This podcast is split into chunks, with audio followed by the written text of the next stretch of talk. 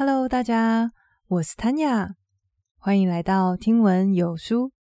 这是一个说书的温暖小地方。你现在正在收听的是《怎么说孩子会听？如何听孩子愿意说》的第五集。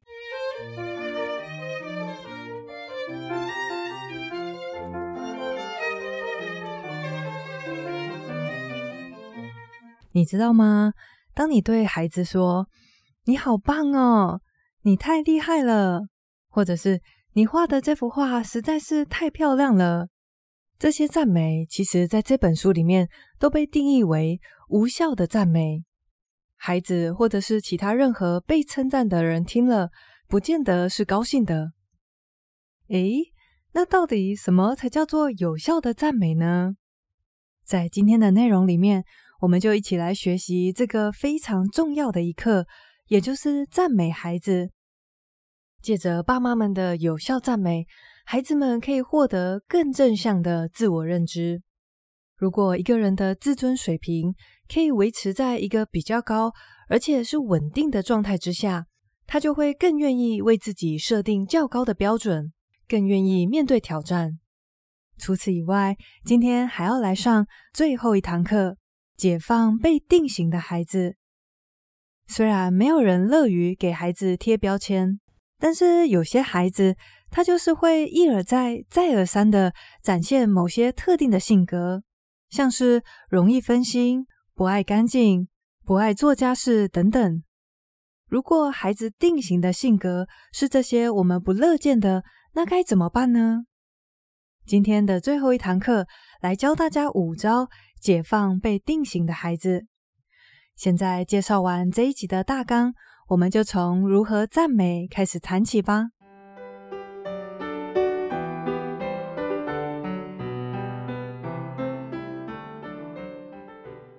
之前在我的粉丝专业那边，我有分享过一句话，那就是一个人的行为跟表现不可能与他的自我评价脱节。在今天要学的这一课的一开始，作者也讲了一模一样的概念。他引用了一本书，叫做《自尊的心理学》，里面原文是这样写的：人对自我的评价会深刻的影响他的思考历程、情绪、欲望、价值跟目标，而这就是影响其行为表现的主要关键。那么，既然自我评价这么的重要，有没有什么样的办法，我们可以来帮助孩子去建立他对自己的良好感觉呢？其实到目前为止，我们所分享的每一种说话技巧，都会展现对孩子的尊重跟信任。除此以外，如果能够加上合一的赞美，我们更能够帮助孩子建立良好的自尊体系。不过，合一的赞美到底是什么意思呢？其实说要赞美孩子，或者是赞美身边的人，一点都不难。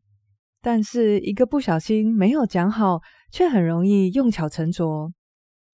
不知道大家有没有过经验，就是被赞美以后，你却感觉不太舒服呢？我记得我在公司受训的时候，获得了一个让我印象深刻的赞美，但是这个印象是不好的，因为我也不是一个特别早熟的女生。所以我也是毕业进公司之后才开始学化妆。当时妈妈就给了我一盒色彩缤纷的眼影，所以我去上课的时候就会使用至少两到三种颜色画在我的眼睛上面。因为反正我们受训的时候就是被要求要浓妆嘛。结果有一天，我的同学他在茶水间看到我就说：“哇，你的眼影画得好美哦！”听到他这么说。我当下立刻的反应是真的吗？然后就有点尴尬。为什么会这样呢？其实引起对方的怀疑，就是其中之一个赞美的副作用。作者举了一个还蛮好笑的情境，他说：假设今天有一个客人很临时的要来你家，然后你就匆匆忙忙的打开一个鸡汤罐头，倒在冷冻的饭上一起加热。结果这个客人吃完以后跟你说：“哇，你真的是很会煮菜诶！”这时候你的心里面是不是觉得这个人要不是在阿谀奉承，就是他根本不知道什么叫好吃的菜吧？除了引起怀疑以外，无效的赞美还会引起其他的常见反应，像是否认“我其实没有那么好”、焦虑“我这一次表现得很好，万一我之后就做不到了呢？”怀疑对方的动机，他这样赞美我，是不是想要从我身上得到什么呢？我相信，当我们是非常真诚的想要赞美对方的时候，一定不希望引起上述这些反应。那么，有效的赞美到底听起来像怎么样呢？其实不难，今天只有两个技巧要教大家。如果我们在赞美的时候能够想到使用这两个技巧，就可以真诚的肯定对方。又可以避免刚刚讲到的那些不好的反应。第一个原则是，请用赞赏的语气来描述你所看到的行为，或者是孩子的表现。这里的意思是说，请不要用笼统的“好棒”“好乖”或者是“好漂亮”这种话来称赞孩子，而是具体的说出一个明确的事项，并且用肢体语言。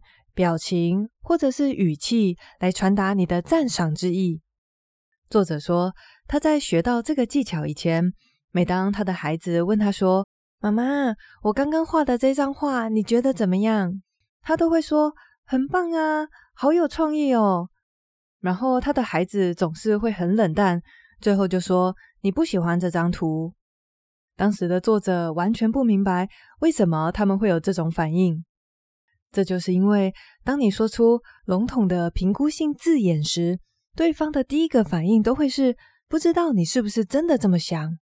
所以后来作者就改为使用技巧一，去描述他看到或者是感觉到的东西。当他的小孩问他说这幅画好不好的时候，他会说：“嗯，我看到你画了圆圈、圆圈、圆圈，闪电、闪电、闪电。”这边还有一些点点点点，还有斜线呢。然后小孩子就会很热情的点头说：“对。”然后作者说：“那你怎么会想到要画这些呢？”他想了一下，然后就很骄傲的说：“因为我是一位艺术家。”作者心想：“哇，这真的是一个超级不一样的结果诶。当大人描述他们所看到的东西时，孩子接着也可以用这个事实来称赞自己。我们再举两个例子，是使用了技巧一的称赞方法。与其你说“哇，你整理了房间，真是一个好孩子呢”，你不如说“我看到这里有了很大的不一样哦，所有的玩具都回到收纳箱了，而且地上的弹珠也都被捡起来了。”另外一个例子，你与其说“你织的这条围巾”，真的是非常漂亮诶，不如说，哇，这个围巾是我喜欢的颜色，而且它的条纹间距织得很平均呢。有些人可能刚开始会一下改不过来，所以还是会在第一时间用评估性字眼去表达你的感受，像是说出“哇，你很棒”。不过这个直觉的习惯也不影响我们在之后加上客观的描述。像是当你在非常想要鼓励孩子的情况下，脱口而出就说：“哇，你写的这首诗真美。”然后呢，别忘了再加上客观的描述，像是指出来说，尤其是诗里面描述夕阳跟群星的景致，真的是让我特别感动呢。所以我们的技巧一就是用赞赏的语气去描述你所看见的或者是感受到的事实。接下来，我们来到赞美的技巧二，用一个简单的词汇做总结。在这里，我们一样需要先描述一个客观的情境，然后再带出一个正向的人格特质。我们来做一个填空练习哦。比方说，你可以这样跟孩子说：“即使你很爱这个口味的蛋糕，但是你依然只吃了一小片呢。这么做真的需要什么？或者是？”即使其他的孩子在嘲弄你的朋友，你还是站在他那边。这就是大家想到什么样的形容词呢？前面你可以说孩子是很有决心、很有意志力、很有自制力。后面你也可以说孩子是很忠心，或者是说他是忠诚、很有勇气。为什么要用一个简单的词汇来帮孩子的行为做一个总结呢？原因是，当我们在这么做的时候，孩子也会自我肯定。当他们最好的一面被肯定的时候，这个会一辈子都跟着他。也就是说，如果在未来这个孩子感觉困惑又沮丧的时候，至少他知道自己曾经做过一些值得骄傲的事情。只要还记着这份肯定，他就会更愿意再次面对生命中的各种挑战。有一个爸爸分享了一段跟女儿的超可爱互动。爸爸说：“我看到一个小女孩早上自己起床、刷牙、吃早餐，然后去准备上学，这个就是独立的表现哦。”结果隔天，这个妹妹自己在刷牙的时候，把爸爸叫过来说：“这个就是干净的牙齿哦。”有非常多的家长回馈说，在使用了这边的赞美技巧以后，会引发孩子更多的想要配合跟努力。有一位妈妈分享，她家里面九岁大的儿子总是不帮忙做家事，每次请儿子去帮忙摆餐具的时候，都要三催四请的。不过有一天，妈妈只说了一次，儿子就把餐具摆好了。这个妈妈在高兴之余，就在儿子可以听到的范围之内，对她的老公说：“你相信儿子做了什么吗？他在上菜以前把我们的餐具都摆好了。他甚至记得你的啤酒，真的是非常尽责。”结果隔天，这个小儿子在晚餐之前就自己走进来说：“妈，我要来摆餐具了。”然后这个妈妈吓呆了，她就说：“妈妈还没有叫你，你就主动来帮忙。”我真的是太感动了。从那之后，妈妈就一直注意到他一点一点的在改变。所以这个妈妈就说：“我越是去注意他的优点，他似乎就表现得越来越好。”最后要补充的是，赞美其实不光是可以用在孩子拿出好表现的时候，偶尔当孩子犯错，或者是他们正在努力的想要突破的时候。适当的赞美也可以帮助他们度过这段痛苦的期间。像是有一个小妹妹，她的字迹非常的不工整，老师也跟爸爸沟通过这件事情，所以爸爸就特别会在小女儿写作业的时候去纠正她写的哪里又太潦草了。后来有一天，她在写给老师的感谢信当中没有署名，爸爸就提醒她要签名，结果她就说。我的字写得那么丑，老师会知道是我写的。然后爸爸就突然惊觉，其实女儿也感觉很挫折、很沮丧，所以他就改变了方式，在帮女儿看作业的时候，不再紧盯着那些潦草的字，他会找出其中一两个字，或甚至是一两个字母写得特别整齐的，来去给予肯定。在这之后，妹妹的字迹就进步得特别快速了。所以别忘了，在这个大家都只会特别注意你犯的错的世界里，请尽可能的看到孩子的优点跟长处。只要我们给出的赞美跟肯定都是有凭有据的事实，那就不用担心孩子会因此而得意忘形喽。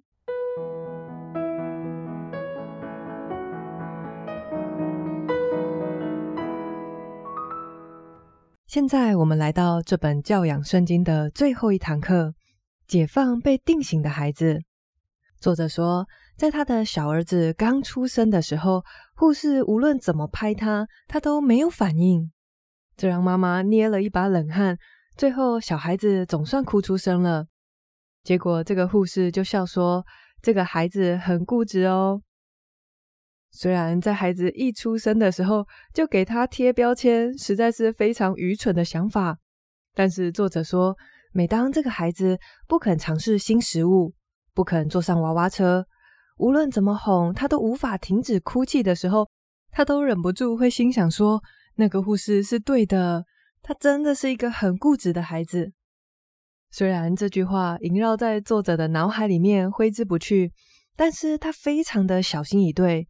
因为他所学过的所有心理学课程都警告心理暗示的危险。我们在前面赞美孩子的章节里也有强调过，一个孩子的自我认知会大大的影响他的行为、情绪，甚至是思考历程。不要说孩子了，我们自己对自己的印象也会产生举足轻重的影响。比方说，当我认为自己是一个没有方向感的人，或者是没有运动细胞的人，这些印象都会助长了我们的确是那样的人。当然，我们都不希望孩子在小的时候就对自己产生一些刻板的印象，但是有时候就是在不经意之间，孩子就会被定型。举例来说，有一个玛丽，她今天跟哥哥说：“把我的眼镜拿给我。”然后哥哥就对她说：“你怎么那么霸道？”后来有一次，她在看卡通的时候，对爸爸说：“现在都不要讲话，我在看电视。”所以爸爸就说。你听起来像个大老板一样。就在这样一次又一次，大家都在暗示玛丽是一个霸道的小老板时，她就越来越会表现出这样的行为。毕竟，既然大家都这么说，那她就会展现出符合这个印象的表现。如果像是玛丽这样，在不经意的情况下，个性就被定型了，该怎么办呢？在这里，作者提供了五个技巧来解放被定型的孩子。首先，第一招，找机会让孩子看到自己不同的一面。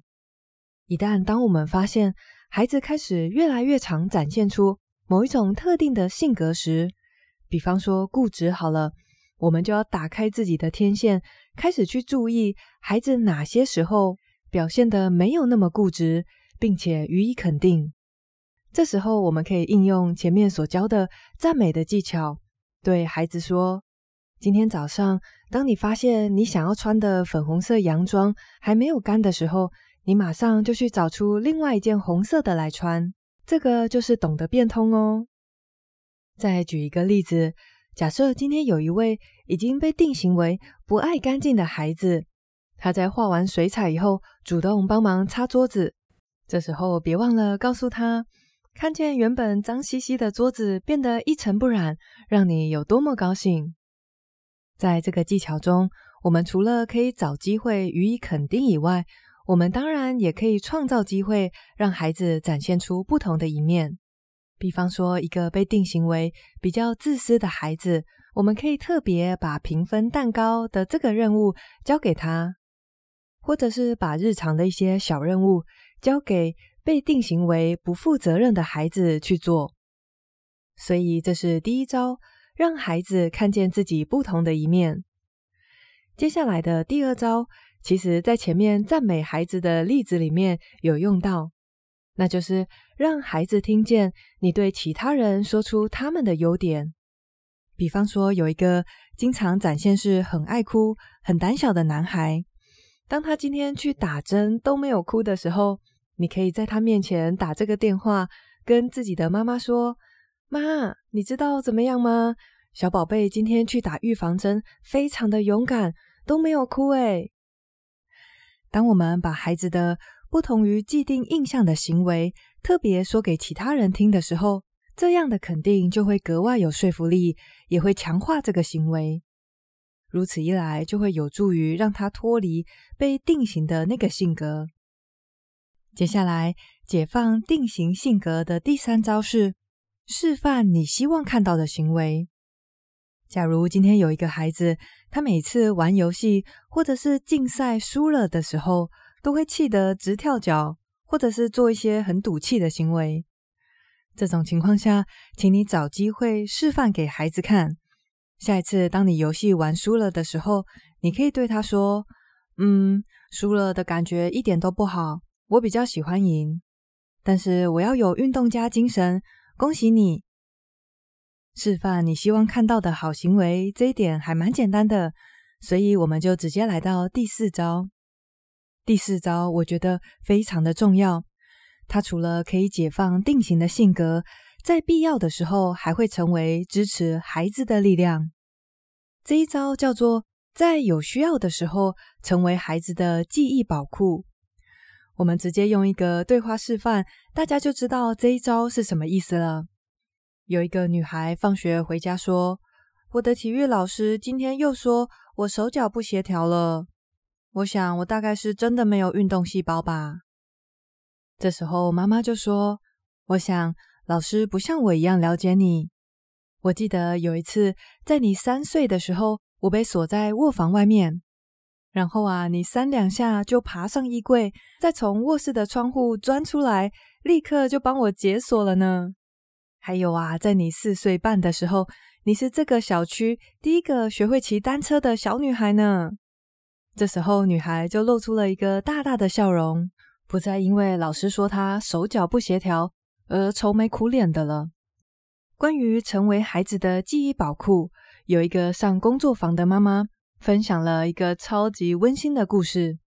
他说，小的时候有一年，他获得了一台单轮脚踏车，结果他花了一整个月，都还是不断的从车上摔下来，没有办法保持平衡。结果在一个月后的某一天，他终于可以顺利的骑乘那台单轮脚踏车了。当时他的妈妈也在一旁高兴的为他欢呼喝彩。结果从那个时候开始。每当他开始担心有任何事情学不会的时候，比方说法文好了，他的妈妈就会说：“任何女孩只要学会骑单轮脚踏车，就一定可以学会法文。”这个参加工作坊的妈妈说：“虽然知道学单车跟学法文一点关系都没有，但是她还是很喜欢听到这句话。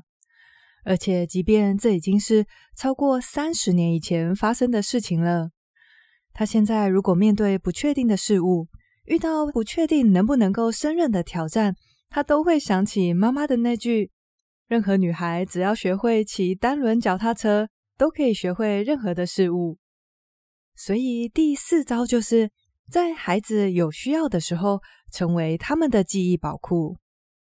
不过，我觉得这个技巧也非常的考验爸妈们的细心程度。因为我想，在孩子的成长过程当中，有很多的时候，爸妈们都是忙忙碌碌的。我们可能依然要顾着自己的事业，也有可能要照顾自己的长辈。所以，也许小孩今天学会骑脚踏车了，或者是小朋友第一次独自上市场帮妈妈买鸡蛋，这些小小的、值得让孩子骄傲的事件，我们如果不加以注意，很快就会从脑海中淡去，以至于在孩子需要这些记忆宝库的时候，我们脑海是一片空白。所以，我想，若是希望成为孩子的记忆宝库，爸妈们得稍微多用一点心，在孩子们展现出勇敢、负责、贴心，或者是其他任何你乐于见到的性格时，不妨把这些事件集中记录在某一个地方。让这个笔记本或者是云端上的一个 Word 档成为你跟孩子的记忆宝库。接下来，解放定型性格的最后一招，其实内容跟上一集取代处罚的方法有重复到。当孩子又拿出符合他既定印象的性格时，无论是霸道、贪心，或者是不负责任，此时请说明你的期望以及表达感受。你可以对输了游戏在乱发脾气的孩子说：“我不喜欢这种态度，虽然你感觉很不开心，我还是希望你面对输赢的时候可以表现得有运动家精神。”所以最后一个技巧就是说明期望以及表达感受。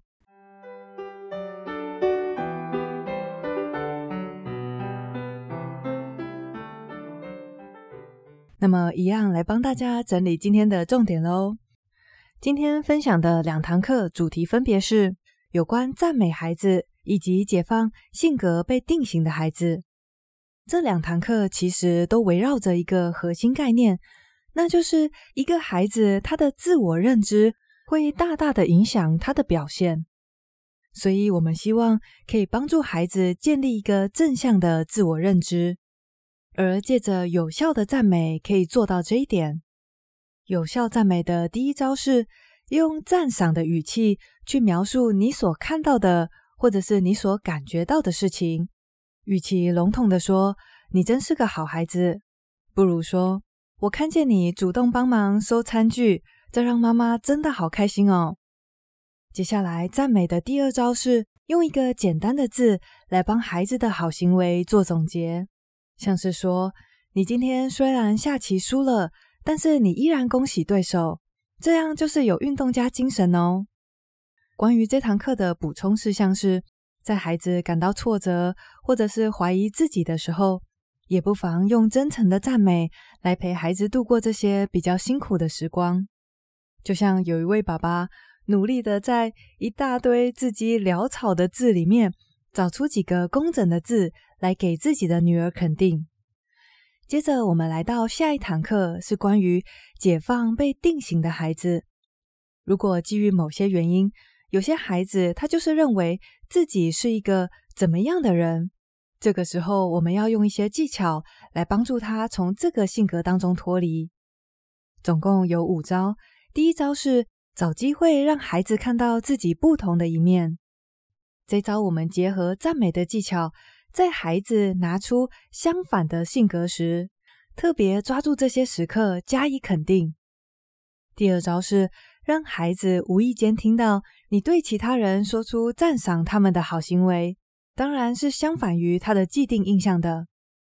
接着第三招，示范你希望看到的好行为。第四招，成为孩子的记忆宝库，以及最后一招，同时也是取代处罚的方法。当孩子又展现出符合既定印象的性格时，说明你的期望以及表达感受。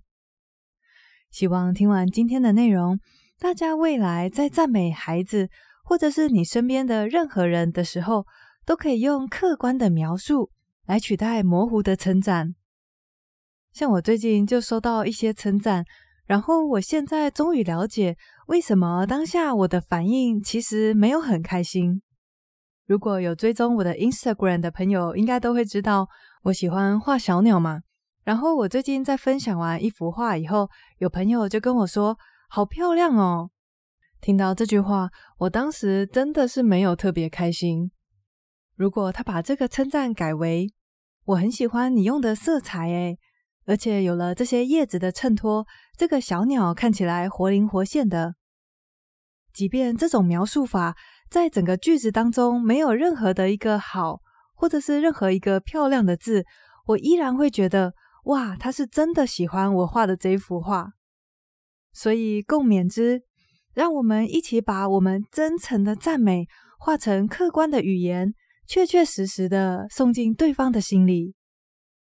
经过五集的分享，我们把这一本畅销超过四十年的亲子教养书给讲完了。